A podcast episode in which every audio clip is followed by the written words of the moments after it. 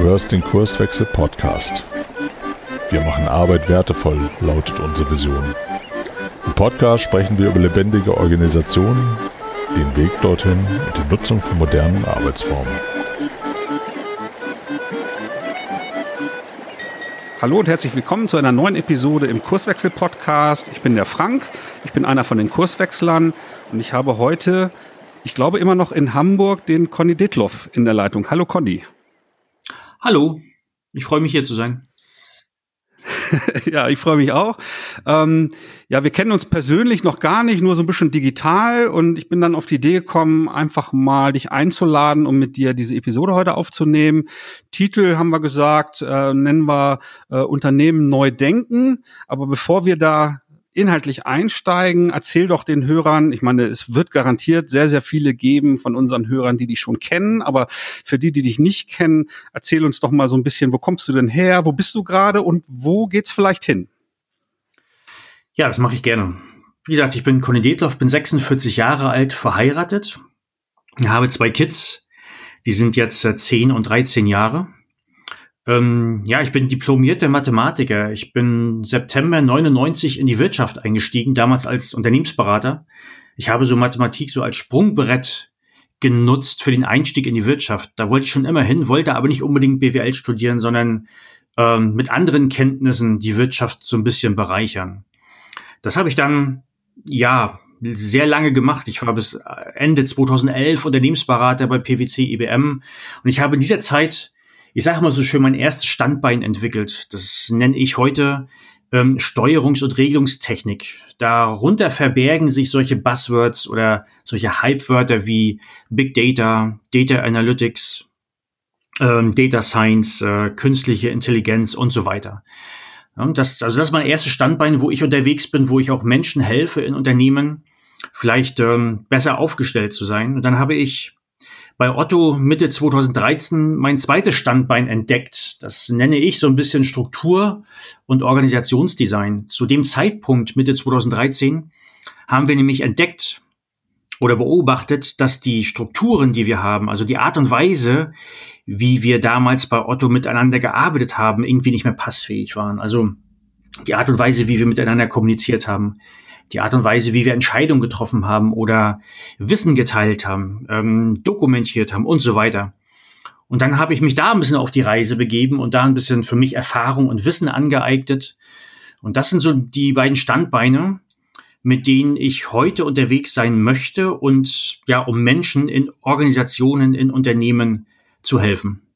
Das ist, das ist eigentlich ja, alles, was man zu dem Menschen Conny Dietloff sagen kann. Ja, sehr cool. Du nennst es ja auch, wenn ich dich zitieren darf, deine Reise des Verstehens und schreibst ja auch seit, seit langer Zeit schon irgendwie einen Blog, wo du ja auch die Öffentlichkeit teilhaben lässt, was so die Themen sind, mit denen du dich beschäftigst. Finde ich, finde ich großartig. Seit wann läuft der? Ich habe es gar nicht genau vor Augen. Ja, seit September 2009 und da vielleicht auch eine Kurzgeschichte. Das war in der Hochzeit bei IBM damals 2006, wo ich als Projekt- und Programmmanager unterwegs war zu der Zeit war ich so ein typischer Mathematiker, wie man sich halt so ein Mathematiker vorstellt, sehr rational eingestellt. Das heißt, ähm, Sachen, die ich in der Welt nicht beobachten konnte oder die ich mir nicht erklären konnte, da hat Conny ganz einfach gesagt, gibt's nicht. Ja? Und so bin ich auch relativ gut durch die, durch die damalige Wirtschaftswelt gekommen. Und dann im, zwei, im Jahre 2006, ich weiß gar nicht, was da wirklich der, der Beweggrund war, habe ich dann irgendwie für mich festgestellt, nein, da gibt es noch mehr in der Welt, was ich, da gibt es auf jeden Fall Sachen, die kann ich nicht erklären, trotzdem sind sie da. Es gibt Sachen, die kann ich nicht beobachten, trotzdem sind sie da. Und dann habe ich Antworten auf bestimmte Fragen gesucht und die habe ich in sogenannte, wie ich sie nenne, Strukturwissenschaften gesucht und auch gefunden teilweise. Das sind, das sind so Themen oder Themenbereiche wie Philosophie, Kybernetik, Systemtheorie. Und ähm, ja, das war 2006. Und drei Jahre später habe ich für mich gemerkt, ich brauche etwas, ähm, wo ich irgendwie einen Puffer finde, wo ich mich austauschen kann, vielleicht mit anderen Menschen, weil das, was ich dann da so an Erfahrung, an Wissen gesammelt habe, hat mit dem, was ich tagtäglich in der Wirtschaft tun musste, nicht ansatzweise ja übereingestimmt. Und dann brauchte ich irgendwie so eine Art Ventil. Und das war mein Blog. Ich habe dann damals angefangen, September 2009, ähm, mein Blog zu schreiben mit dem Titel Reise des Verstehens weil ich wollte einfach immer mehr von der Welt verstehen, wusste aber auch, dass diese Reise womöglich niemals enden wird. Ja, und seit dem Jahr, seit der Zeit habe ich äh, vor allem im deutschsprachigen Raum mein Netzwerk ausgebildet. Ich habe ganz, ganz viele coole Menschen kennengelernt, die mich äh, bereichert haben und immer noch bereichern, von denen ich unglaublich viel lerne. Ja, deshalb eigentlich der Blog, das war eigentlich damals ein Ventil, weil ich, ich brauchte irgendwas, wo ich mich so ein bisschen abreagieren konnte, weil das, was ich tun wollte und tun durfte, nicht passfähig zueinander war. Mhm.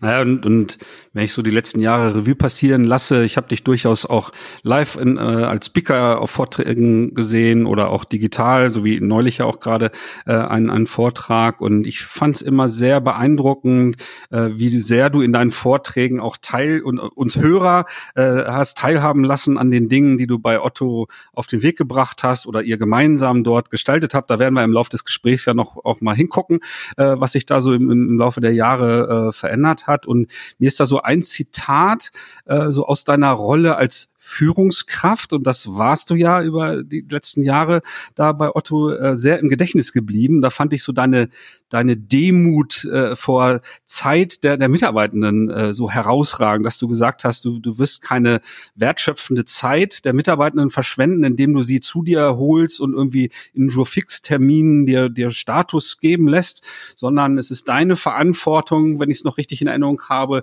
in die Termine zu gehen, wo sowieso Austausch äh, äh stattfindet und da als Zuhörer dir die notwendigen Informationen zu suchen. Fand ich immer herausragend. Zitiere ich auch so, wenn, wenn ich so unterwegs bin und bei meinen Kunden äh, sozusagen Führungskräfte begleite.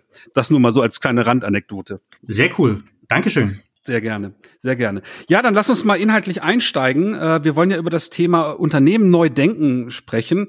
Ja, wie, wie denken wir heute denn eigentlich Unternehmen und warum müssen wir anfangen, Unternehmen neu zu denken? Fang doch mal an. Genau, also erstmal liegt meinen ganzen Beobachtungen, die ich seit Jahren mache im Kontext Unternehmensführung, eine Hypothese zugrunde, nämlich, dass wir, so wie wir heute Unternehmen denken, mit den Strukturen, mit allem, was wir in der BWL geschaffen haben, das haben wir geschafft. Das ist etwas Künstliches. Das ist jetzt nicht naturbedingt, das unterliegt keinen Naturgesetzen, wie zum Beispiel das, die Gravitation, ähm, sondern das haben wir von A bis Z so geschaffen.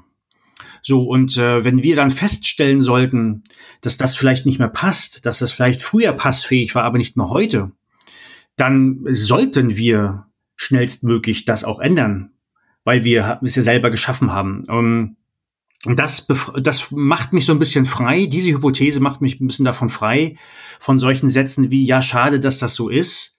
Ähm, ich hätte es auch lieber besser, aber man kann ja nichts machen. Oder ich kann ja nichts machen. Doch, ich kann was machen. Wir können es ändern. Und dann habe ich mich so ein bisschen auf die Reise begeben, weil auch daran glaube ich, dass alles, was wir heute haben, alles, was ich beobachten kann, hat immer einen guten Grund. Das heißt, wenn wir heute Unternehmen, und so glaube ich, dass wir teilweise Unternehmen immer noch denken, so in funktionale Bereiche, die da wären Einkauf, Service, Vertrieb, Logistik, ähm, Finance, Controlling, HR. Ähm, so sind heute Unternehmen aufgestellt, formal jedenfalls aufgestellt. Denn wenn ich Menschen in Unternehmen frage, wie tickt ihr oder zeig mir mal ein Bild, wie ihr als Unternehmen tickt, dann kriege ich meist immer so ein funktionales Organigramm vorgesetzt. Ja, ähm, das hat wahrscheinlich, das hat, das muss einen guten Grund haben, warum das so ist. Das fällt ja nicht vom Himmel. Und ich glaube, ähm, diese Idee, Unternehmen genau so zu strukturieren, ist in eine Zeit geboren, wo wir von einem sogenannten Verkäufermarkt sprechen. Das bedeutet, zu dieser Zeit ähm, brauchten die Kunden Unternehmen mehr als umgekehrt. Heißt also auch, Unternehmen mussten sich nicht so unglaublich auf den Kunden einstellen und mussten auch nicht, jetzt nehme ich mal ein Buzzword, was ich heute immer viel höre, kundenzentriert sein. Die mussten sich nur Gedanken machen, wie man das, was man am Markt anbietet, effizient anbietet, sprich kostengünstig und schnell. Man musste sich damals nicht Gedanken machen, das war so um 1913 hat das ja begonnen. Ähm, also lange vor der Digitalisierung, vor ähm, mussten sich diese Unternehmen nicht Gedanken machen oder die Unternehmensführer, ähm, wie sie die Produkte loswerden oder wie sie die Produkte an den Mann bringen, sondern einfach nur bau, bau die Produkte, stell Services her und du wirst sie auf jeden Fall schon loswerden.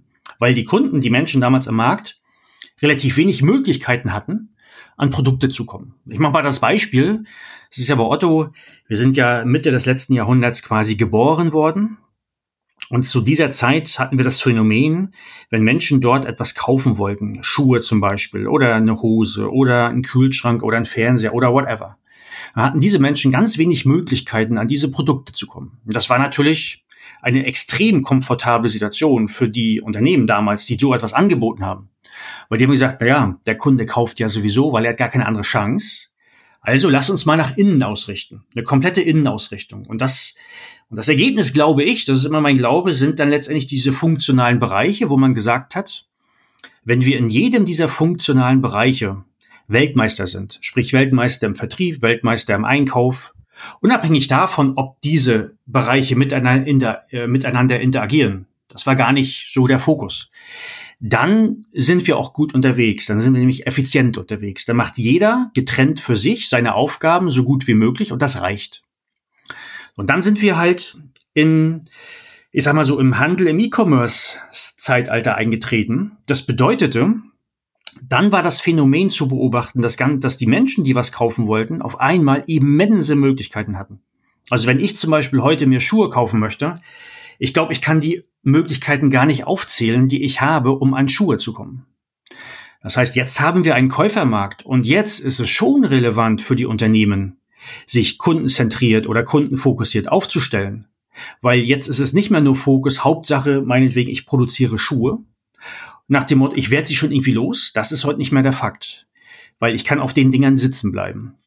Also glaube ich, dass der Umstand, wie Menschen oder wie Unternehmen heute agieren sollten, ein anderes. Und daraus resultiert für mich auch dass diese Unternehmen sich anders strukturieren sollten, nämlich eher crossfunktional in Richtung von Wertströmen, also end-to-end -end vom Markt hin zum Markt gedacht. Also weg vom Funktionalen. Damit mhm. will ich mhm. nicht sagen, damit will ich gar nicht sagen, dass, das Funkt, dass die funktionale Beobachtung, die Sicht auf Unternehmen nicht mehr wichtig ist. Da selbstverständlich müssen Unternehmen immer noch gut im Vertrieb sein, gut im Marketing sein, na klar. Das müssen sie. Das sind Fähigkeiten, die braucht man, aber eingesetzt müssen werden müssen diese Fähigkeiten in den Wertströmen. Also man muss einfach die, die, die Sicht auf Unternehmen, glaube ich, ein bisschen ändern. Jetzt gab es zwischendurch dann noch diesen Effekt, da wird ja immer äh, Toyota zitiert, dass auch die, die Art der Zusammenarbeit sich äh, speziell bei to Toyota schon verändert hat. Ich denke an Fertigungsinseln, wo ja schon so erste crossfunktionale Einheiten gebildet wurden, die, die Qualität sich auch verbessert hat und das wiederum ja auch schon Druck auf den Markt ausgeübt hat und, und die anderen zumindest im ersten Schritt im äh, Automotive-Bereich halt unter Druck gesetzt hat. Ne? Und das hat sich dann, denke ich, ja durch die Transparenz, durch durchs Internet oder die beginnende Digitalisierung dann ja noch verschärft, dieser Effekt. Ne? Genau, das setze ich mit mal voraus, weil ich es ja auch tagtäglich in meinem Job äh, erlebe. Ähm, warum ist es so schwer, sich denn äh, auf neue Denkmodelle für Organisationen einzulassen? Oder hast du eine andere Erfahrung gemacht? Aber das ist so das, was, was ich so erlebe. Hm. Nein, die Beobachtung mache ich selber auch. Und ähm, ich habe da für mich auch eine Erklärung gefunden. Wie gesagt, ähm, das ist, glaube ich, ganz wichtig auch für die Zuhörer. So, so sollte man mich auch ähm, verstehen. Äh, das, was ich sage, verstehe ich selber nicht als die allgemeingültige Wahrheit, sondern das ist, ähm, das ist eine Beobachtung, die ich mache ähm, und wo ich nach Erklärung suche. Und ich glaube, auf deine Frage bezogen jetzt, mit jedem Weg, den man einschlägt, ähm, hat man oder zieht man bestimmte Pfadabhängigkeiten mit sich, ähm, die man dann, wenn man sich wandeln möchte, ja, so ein bisschen manchmal im Wege stehen. Was meine ich mit Pfadabhängigkeiten? In dem Moment, wo ich beispielsweise ein ein Unternehmen funktional denke, bedeutet das ja, dass ich so funktional auch Verantwortung und formale Macht im Unternehmen verteile. Und das sieht man bei vielen Unternehmen, wenn man sich mal Vorstände anguckt. Diese Vorstände haben in der Regel ähm, ja funktionale Verantwortung. Dann gibt es einen Controlling-Vorstand, gibt es einen CFO, gibt es einen CIO für Ne? Also für, für AIT, für Technologie, vielleicht gibt es einen CMO, einen Chief Marketing Officer. So, das hat man gebildet. Das heißt, das sieht man mit sich. Und wenn man jetzt sagt, auf einmal, das kann ich auch total menschlich nachvollziehen, wir möchten uns vielleicht wandeln, dann bedingt das natürlich auch, dass man diese formale Verantwortung dann ändert.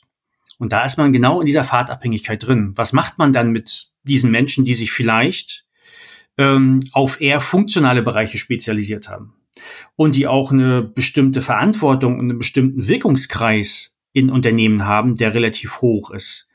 Ähm, was macht man mit diesen Menschen? Also wie nimmt man diese Menschen irgendwie mit auf diese Reise, ähm, dass die halt auch merken, meine Verantwortung wird irgendwie kleiner.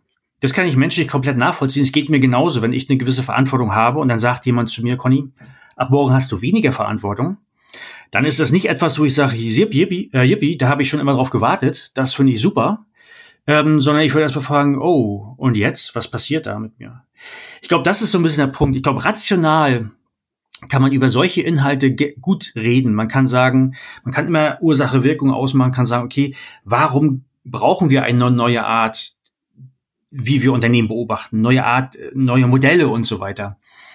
Aber sie dann wirklich in die Tat umzusetzen, ich glaube, da ist, ähm, da steht die Fahrtabhängigkeit uns oft im Wege. Und ich mache mal ein kleines Beispiel, so nicht ein bisschen aus der Wirtschaft ähm, um das ein bisschen plakativer zu machen. Wenn ich mir unser Steuergesetz in Deutschland angucke, dann gibt es kaum einen Menschen, der sagt, das ist total einfach. Nee, aus meiner Sicht ist es total kompliziert. Also ich verstehe da ganz viele Sachen nicht. Ich glaube aber, dass man den gleichen Effekt erzielen könnte mit ganz, ganz einfachen Gesetzen. Daran glaube ich ganz fest. Nur wenn man diese Gesetze operationalisiert, was macht man denn mit den ganzen Steuerberatern, die es ja genau deshalb gibt, weil viele Menschen die Gesetze nicht verstehen und nicht operationalisieren kann. Und das meine ich mit Fahrtabhängigkeit.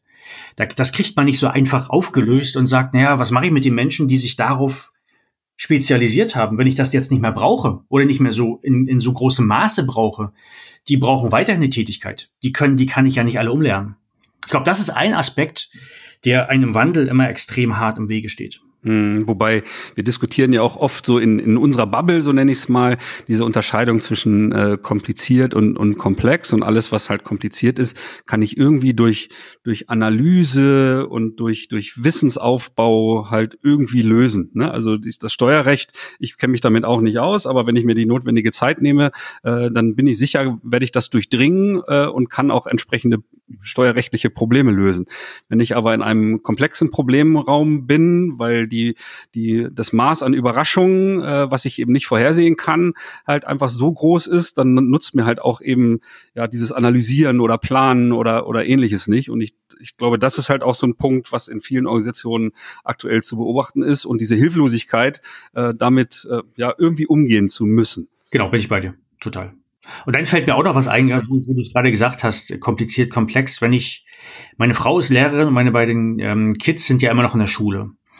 Und ähm, was ich auch beobachte, was uns ein bisschen im Wege steht, ein neues Modell zu denken, wie wir vielleicht in der Wirtschaft agieren, miteinander agieren sollten, ist, ähm, dass wir in der Schule eben gewisse Lösungsmechanismen, Lösungstechniken lernen, die für eben genau diese komplexen Fragestellungen eher nicht passfähig sind. Also ich, ich zitiere mal gerne Heinz von Förster, der mal gesagt haben soll, habe ich jedenfalls gelesen, in der Schule werden immer nur die Fragen gestellt, wo die Antworten bereits bekannt sind.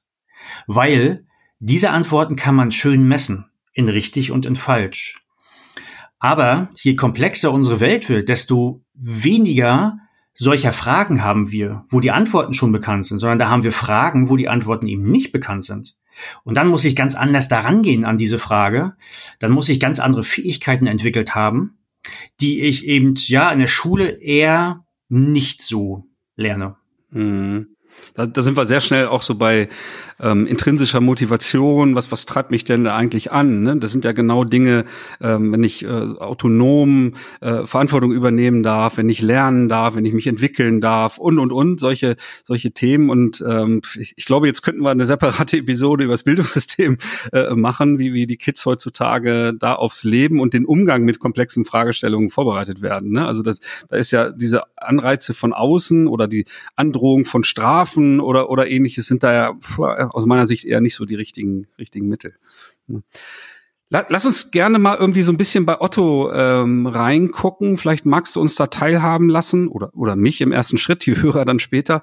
Ähm, wie, wie ging das denn eigentlich los, dass ihr gesagt habt, irgendwie müssen wir was verändern und äh, tatsächlich ein Stück weit weg von diesen Silos ähm, hin zu, naja, diese wertstromorientierten, ich greife die Vokabel mal vorweg, wertstromorientierter äh, äh, Organisation der Arbeit. Wie, wie geht das, ging das los? Hast du diese Idee gehabt? Gehabt? Wie hast du andere dafür begeistert?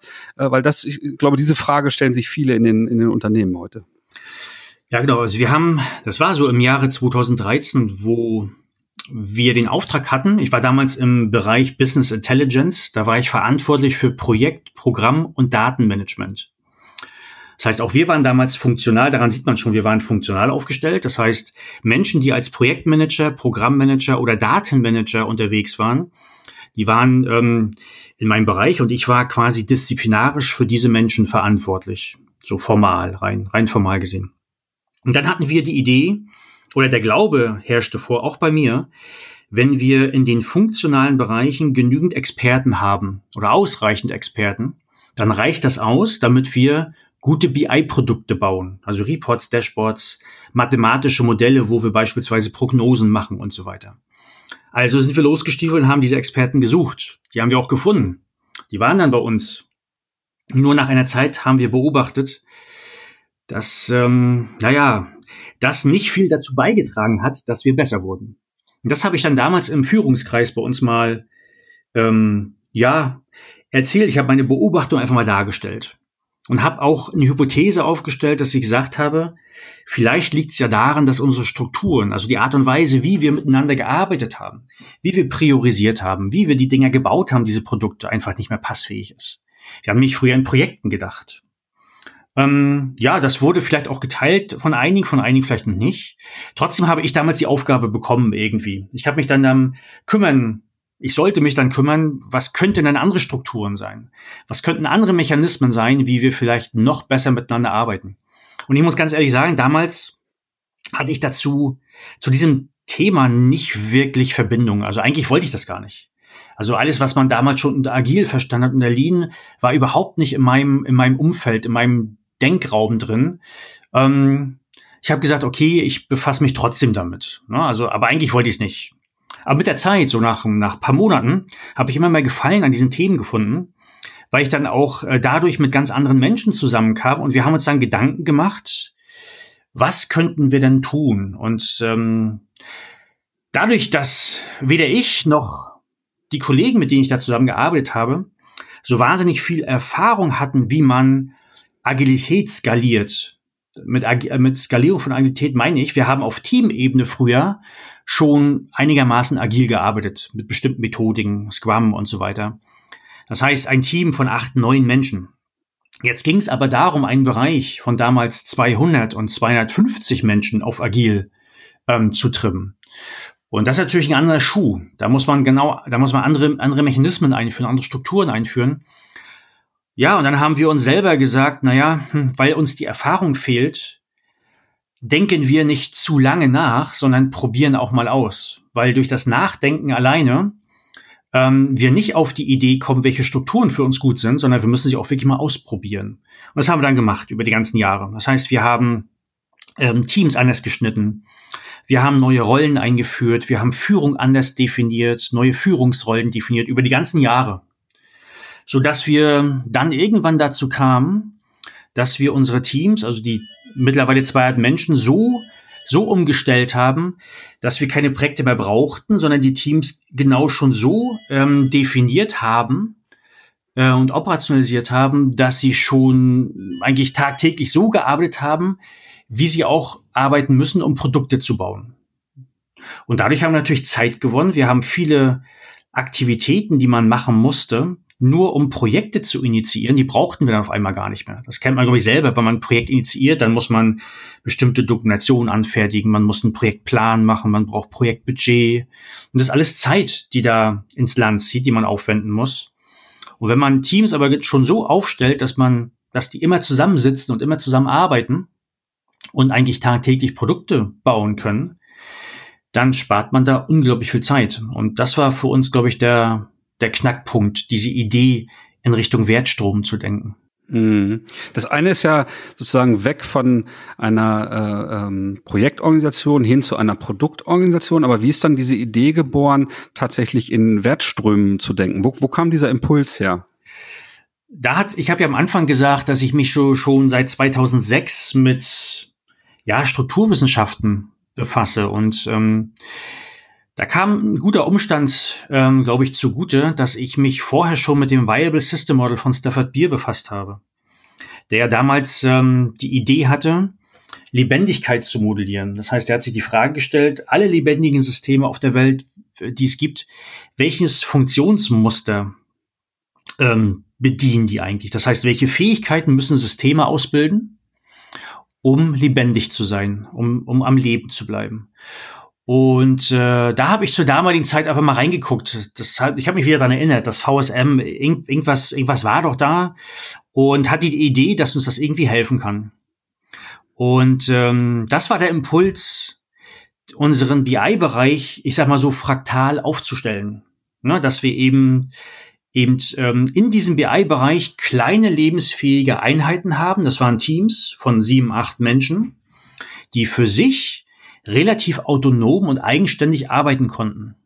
Das heißt, dieses Team musste alle Fähigkeiten ausbilden, die laut dem VSM ähm, definiert waren. Das heißt, die mussten eine Strategie haben, sie mussten eine gewisse Ethik haben, sie mussten in der Lage sein, für sich eigenständig, ohne dass sie andere brauchen, Wert zu generieren. Das bedeutete im BI-Kontext, sie mussten in der Lage sein, ähm, alle Tätigkeiten selber auszuführen im Team, die sie brauchen, um ein BI-Produkt, um zum Beispiel einen Report zu bauen oder ein mathematisches Modell zu programmieren oder, oder, oder.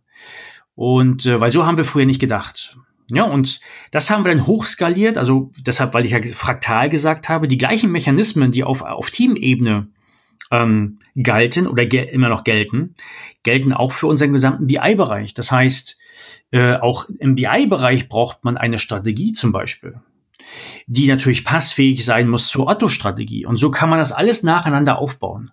Und wie gesagt, weil deine Frage war ja, wie sind wir auf Wertstrom gekommen? Das war damals so ein bisschen getriggert, wirklich von dem Viable System Model, weil ich habe mir da das, die Bücher von Stafford Beer nochmal vorgenommen. Dann ähm, kurioserweise zu dieser Zeit kam auch ein gewisser Mark Lamberts auf mich zu, ein mittlerweile sehr guter Freund, der damals das Viable System Model in deutsche Sprache übersetzt hat. Er hat sich also diese schon relativ schwierige Literatur von Stafford Beer genommen und hat die in einfache deutsche Sprache übersetzt. Und ähm, er hat mich gebeten, dass ich mir das Buch mal durchlese und äh, mal gucke, ob ich das verstehe, ob ich das gut finde. Und auch da habe ich das Vibe System Model aus diesen Büchern von dem Mark nochmal anders gedacht von Buch zu Buch wird es so ein bisschen greifbarer, finde ich. ne? Weil die, die Sprache ist schon sehr komplex, um, um zu durchdringen, was so in dieser Systemtheorie äh, drinsteckt. Ne? Ja, genau. Das ist die Kunst. Also wenn man sich die wirklich Primärliteraten anguckt, der Systemtheorie Kybernetik, dann ist das schon wirklich, wirklich harte Kost. Und das ist, ähm, das muss man irgendwie übersetzen in die heutige Welt sowieso, weil Dinge, teilweise sind Dinge schon 50, 60 Jahre alt und vor allem aber auch übersetzen oder rekontextualisieren, sage ich auch, auf die heutigen wirtschaftlichen Verhältnisse. Und das haben wir gemacht mit dem VSM. Und da haben wir am meisten Inspiration rausgezogen. Wir werden jetzt nicht die Zeit haben, das VSM näher zu erklären. Für die Hörer vielleicht nur ganz kurz. Ne? Also äh, jedes lebensfähige System äh, sollte fünf Systeme haben. Da gehört auch noch weitaus mehr dazu. Aber das ist so das, die, der Einfachheit halber, ähm, wie ich es mir auch vorstelle. Und das sind genau diese äh, Begrifflichkeiten oder diese Elemente, Schrägstrich äh, Systeme, die Conny eben äh, beschrieben hat. Also die, die operativen Dinge müssen geregelt sein, die Systeme untereinander, die Koordination muss irgendwie laufen, es muss äh, eine strategische Perspektive haben, eine normative äh, Perspektive haben. Ne? Also das wirklich ganz vereinfacht. Äh, ähm, ne? und, und das war dann die Basis äh, für euer Denken in Richtung Wertströme, wenn ich dich richtig verstanden habe. Ne? Ähm, kann, kannst du uns dieses Thema, wie ihr diese Wertströme dann in der Organisation dann aufgesetzt und gedacht habt, vielleicht noch ein bisschen näher beschreiben? Genau, also erstmal haben wir das wirklich ähm, rein nur im BI-Bereich gemacht. Und da kam auch ein Umstand zustand, also ein Umstand uns zugute. Das war nämlich ähm, Dezember 2015, wo dann ja offiziell der Kulturwandel bei Otto und der gesamten Otto Group weltweit ausgelobt wurde. Ähm, und da hatten wir dann die Möglichkeit, die Ideen, die wir bei uns im BI-Bereich über zwei Jahre gesammelt haben und teilweise ausprobiert haben, teilweise wieder verworfen haben, da hat man die Möglichkeit, das so ein bisschen in die Otto-Welt hinauszutragen. Das heißt, ab dem Zeitpunkt haben dann andere Bereiche, aber auch andere Gesellschaften der Otto Group ähm, mehr auf uns geguckt und haben gefragt, was wir denn da so machen. und warum wir das vor allem so machen. Und das war dann der Startpunkt einer intensiven Diskussion mit, wie gesagt, anderen Bereichen, die dann nicht alles genauso gemacht haben wie wir. Ne? Weil das war auch so ein bisschen, ich glaube, das ist eine gute Idee gewesen, da eher am, an, am Anfang ein bisschen dezentraler vorzugehen, sondern dass die Bereiche ähm, für sich selber nachdenken und sagen, was ist eigentlich für mich passfähig? Wie, wie baue ich für mich eigentlich, wie baue ich bei mir meine Teams auf? Schneide ich die genauso wie bei, wie bei BI oder mache ich das anders? Die Idee der Wertstromorientierung war immer da. Aber die Frage ist ja nur die Ausrichtung. Also wie, ich nenne dazu gerne das Organisationspattern der Teams. Das heißt, welche, welche Fähigkeiten muss ich eigentlich in diesen Teams haben? Weil daraus leiten oder haben wir abgeleitet, welche Rollen wir eigentlich brauchen. Wir haben teilweise ja komplett neue Rollen definiert. Wir haben Führungsrollen neu definiert, die wir früher gar nicht hatten. Und da muss man ja irgendwie anfangen zu denken, welche Rollen brauche ich. Und das haben wir wirklich aus diesen sogenannten Organisationspattern gemacht. Da gebe ich mir ein Beispiel, ähm, was man sich darunter vorstellen kann. Wir haben sie auch ein bisschen methodenagnostisch gemacht. Das heißt, wir hatten zum Beispiel eine sogenannte Rolle, die hieß Hüter des Was. Hört sich erstmal ein bisschen komisch an. Im Scrum-Kontext ist es der Product Owner. Ja, Hüter das was. Das heißt, ähm, diese Rolle hat die Verantwortung, ähm, natürlich nicht alleine, aber mit den anderen zusammen zu entscheiden, welche Probleme gehen wir in welcher Reihenfolge an im Team und welche Lösungen bauen wir dafür? Sprich, welche Produkte oder welche Services bauen wir, damit bestimmte Probleme gelöst werden? Das lag grundsätzlich in dieser Rolle. Da gab es eine andere Rolle, die hieß Hüter des Wie. Im Scrum-Kontext würde man da vielleicht Scrum Master zu sagen. Ähm, da, da sind solche Fragestellungen mit drin wie, wie dokumentieren wir im Team? Wie planen wir im Team? Wie teilen wir im Team Wissen? Ähm, wie strukturieren wir unsere Arbeit? Welche Meetings brauchen wir? Und, und, und. Die ganzen Fragestellungen fallen in diese Rolle. Auch da wieder, der Mensch, der diese Rolle hat, muss diese Fragen nicht alleine beantworten, sondern er kann sich schon Hilfe holen, auch im Team oder extern, wenn er sie braucht. Aber wenn das, wenn irgendwas nicht klappen sollte, diesbezüglich, wäre er dafür verantwortlich. Ja? Und dann hat man ein Team. Ein Team, die letztendlich in der Lage sind, ein Produkt zu bauen. Und da brauche ich natürlich alle Fähigkeiten drin. Ich muss Programmierer haben, ich muss vielleicht Datenmanager haben, ich muss Report-Entwickler haben, Java-Programmierer, Data Scientists.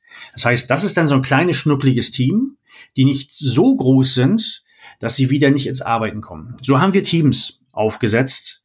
Und ähm, ja, diese Idee dann eben dann auch ähm, in andere Bereiche getragen, die sich das dann angehört haben und es teilweise auch so gemacht haben, aber auch teilweise auch andere Ideen gefunden haben, wie sie Teams, ähm, wie sie Teams bauen. Ja, das war, so sind wir losgestiefelt. Vielleicht nur ganz kurz, warum, warum heißen die, diese Rollen so komisch? Hüter das was, Hüter das wie? Früher hießen, haben wir auch Product Owner da gesagt, aber dann haben die Menschen sehr schnell geglaubt, ah, nur weil wir die Rolle eines Product Owners haben im Team, müssen wir unbedingt Scrum machen. Oder nur weil wir die Rolle eines Scrum Masters haben, müssen wir Scrum machen. Und genau das wollten wir verhindern, dass wir mit einer Rollenbezeichnung schon implizit den Menschen mitgeben, welch, nach welcher Methodik sie arbeiten müssen. Weil das wollten wir eben nicht. Deshalb sind die Rollen so ein bisschen äh, methodenunabhängig. Das war die Idee dahinter. Ne? Hm. Wenn, wenn, du sagst, die, die anderen Bereiche innerhalb von Otto haben da so ihren Weg natürlich auch gesucht und gefunden, ähnlich zu euch oder ganz neue Wege. Äh, wie habt ihr es denn hinbekommen, dass halt genau da, wo die Abhängigkeiten entstehen oder wir von Schnittstellen, internen Schnittstellen reden würden, dass es da nicht zu Kollisionen äh, gekommen ist? Wie, wie stelle ich mir das vor? Das ist über Transparenz. Ne? Man muss eben ähm, transparent machen. Und da erzähle ich mal etwas, wo ich überhaupt nicht mitgewirkt habe, wo ich den Prozess aber schon cool finde, ähm, dass wir eben da bei Otto eingeführt haben, dass wir eben alle drei Monate im gesamten Haus eine Priorisierung machen. Sprich, dass wir uns angucken, was muss eigentlich in den nächsten drei Monaten passieren auf der IT-Ebene, im Vertrieb, im Marketing, im Sales, damit wir dann danach, nach den drei Monaten, besser aus, besser am Markt stehen, weil wir mehr Fähigkeiten haben. Und da wird also gesagt, welche Probleme wollen wir zusammen lösen? Und daraus entstanden sind dann in den Teams, äh, was muss gebaut werden? Welches IT-System muss gebaut werden? Welches Produkt muss gebaut werden und so weiter. Und alleine über darüber, wenn man das zusammen macht, wenn man zusammen im gesamten Haus priorisiert, hat man alleine schon so viel Transparenz, dass dann die Teams und die Menschen aus verschiedenen Bereichen anfangen, sich gegenseitig zu verstehen. Ja, also da hilft wirklich Austausch, Kommunikation in einem guten Format, weil man kann natürlich vorstellen, ähm, im gesamten Haus zu priorisieren, wo x tausend Menschen arbeiten, ist auch nicht so, ähm, auch nicht so einfach. Das heißt, wie strukturiere ich diesen gesamten Koordinations-, Kommunikationsprozess? Auch da sind wir eine Reise gegangen. Aber da muss ich sagen, da war ich in der, im, im Design dieses Prozesses ähm, kaum involviert. Ich konnte natürlich ab und zu mal Feedback geben, aber, aber, aber wenn du fragst, äh, wie schafft man das, dann wirklich darüber, dass man miteinander redet, transparent hat, was die anderen machen und vor allem auch relativ gut versteht, was die anderen Teams bauen und warum die das gerade bauen und was das mit mir im Team zu tun hat. Also wie diese Produkte, die man da baut, alle miteinander zusammenhängen und wie die Wertströme dementsprechend zusammenhängen. Ja, die man da bedient. Es, es klingt so ein bisschen wie die Flight Level von, von Klaus Leopold, was du gerade äh, beschreibst. War das irgendwie in Anlehnung daran oder? Genau, das, ähm, der Klaus war auch, der war, glaube ich, auch da bei Otto, aber es geht in diese Richtung, genau. Dass man eben äh, versucht, auf verschiedenen Ebenen eines Unternehmens, wo man eben verschiedene Flughöhen hat, wo man über Themen redet, ähm, die, die letztendlich das, was man tut, bestenfalls jede Aktivität, die man im Unternehmen hat, irgendwo zuordnen kann. Dass man also bestenfalls jeder, jedes, jedes, jedes Programmschnipsel, was man baut, ähm, einem Kundennutzen zuordnen kann. Bestenfalls. Das gelingt nicht immer, nicht oder nicht immer einfach. Aber je besser man einem das gelingt, desto transparenter hat man eben, warum man bestimmte Sachen macht oder eben nicht macht. Mhm. Wenn du jetzt, ähm, sag ich mal, dir ein beliebiges äh, Unternehmen vorstellst, jetzt nicht unbedingt Otto, äh, und die sind in einer Situation, wo sie irgendwie festgestellt haben, also wir, wir glauben, wir müssen irgendwie was ändern, weil irgendwie ähm, ja die Kundenbedürfnisse verändern sich irgendwie permanent und wir sind irgendwie nicht so richtig anpassungsfähig, um darauf reagieren zu können. Und äh, vielleicht habe ich mich als als Geschäftsführer oder als Bereichsleiter oder so äh, mit mit derartigen Dingen vielleicht so zaghaft beschäftigt. Was, was meinst du, was würdest du für eine Empfehlung aussprechen, wie ein Unternehmen mit dieser Herausforderung ähm, ja, sich diesen Einstieg in das Denken, das Andersdenken des Unternehmens irgendwie nähern sollte und was so die, die ersten Schritte sind aus deiner Sicht? Da führe ich mal ähm, einen Begriff ein, einen neuen Begriff, und zwar Kundenkontext. Ähm, das haben wir auch, da war ich in einigen Workshops letztes Jahr auch dabei. Äh, was bedeutet Kundenkontext? Kundenkontexte sind für mich reale Lebenssituationen von Menschen, im, im Leben. Das könnte zum Beispiel, ein Kundenkontext könnte Shopping sein.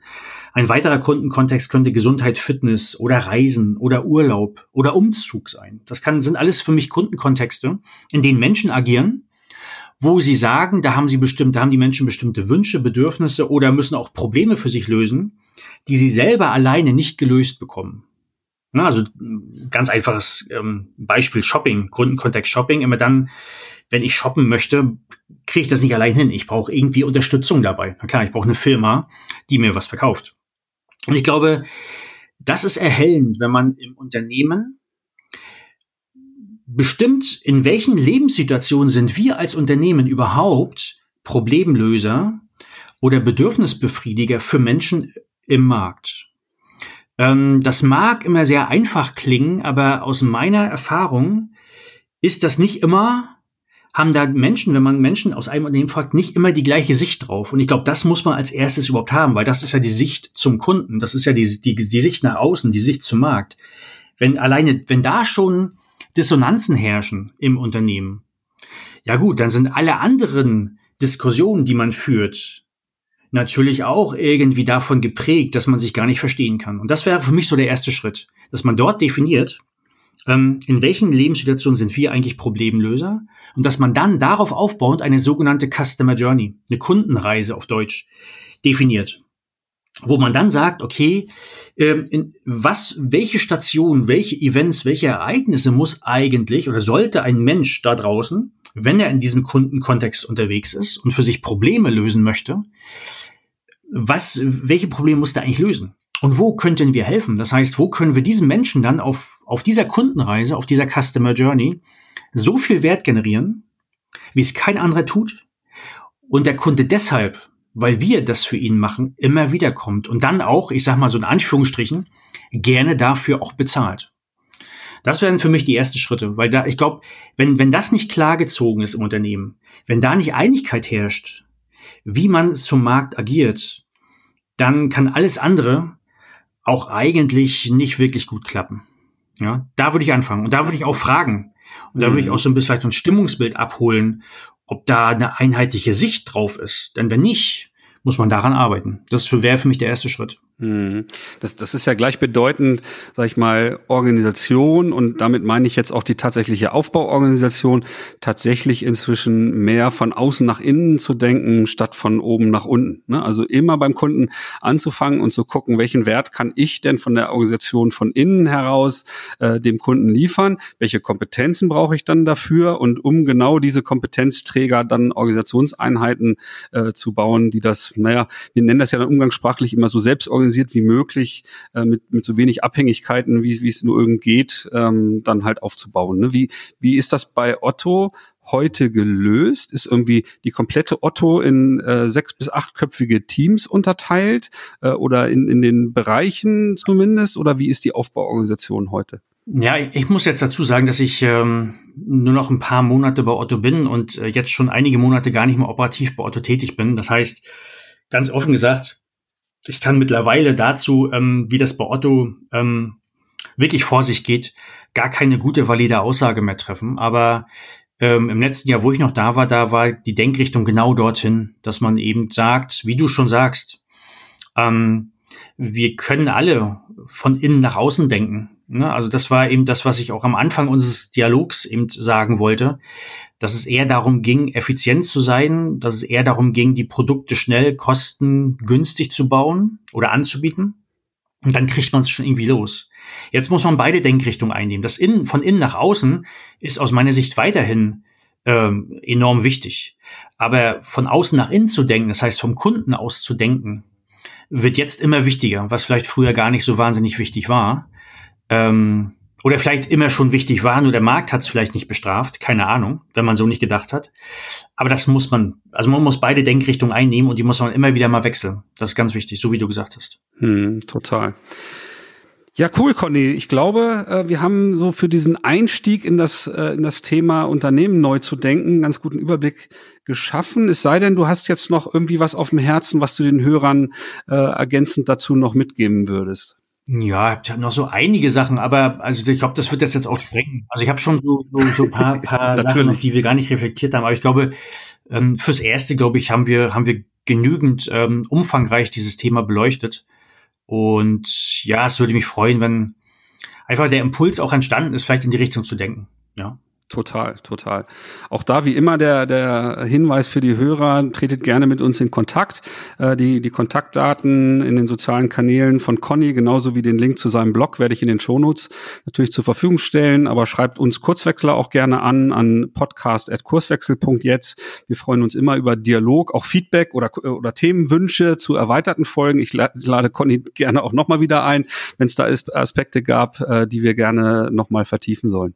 Ja, dann Conny, Conny, dir vielen Dank für deine Zeit äh, und äh, dass wir so einen spannenden Dialog hatten. Und wer weiß, vielleicht äh, nehmen wir noch mal eine weitere Episode irgendwann auf zu einem vertiefenden Thema. Oder wenn dann äh, deine Entscheidung gefallen ist, ähm, wo es dich denn hinzieht äh, beruflich, ne? vielleicht ist da in dem Umfeld dann wieder ein spannendes Thema dabei. Oh ja, sehr gerne. Also erstmal Dankeschön nochmal für die Einladung. Ich fand es auch einen sehr spannenden äh, Dialog.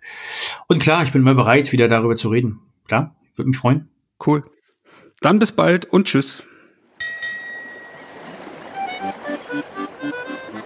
Folge uns auch auf Twitter unter @kurswechsler und diskutiere mit uns über agile Themen.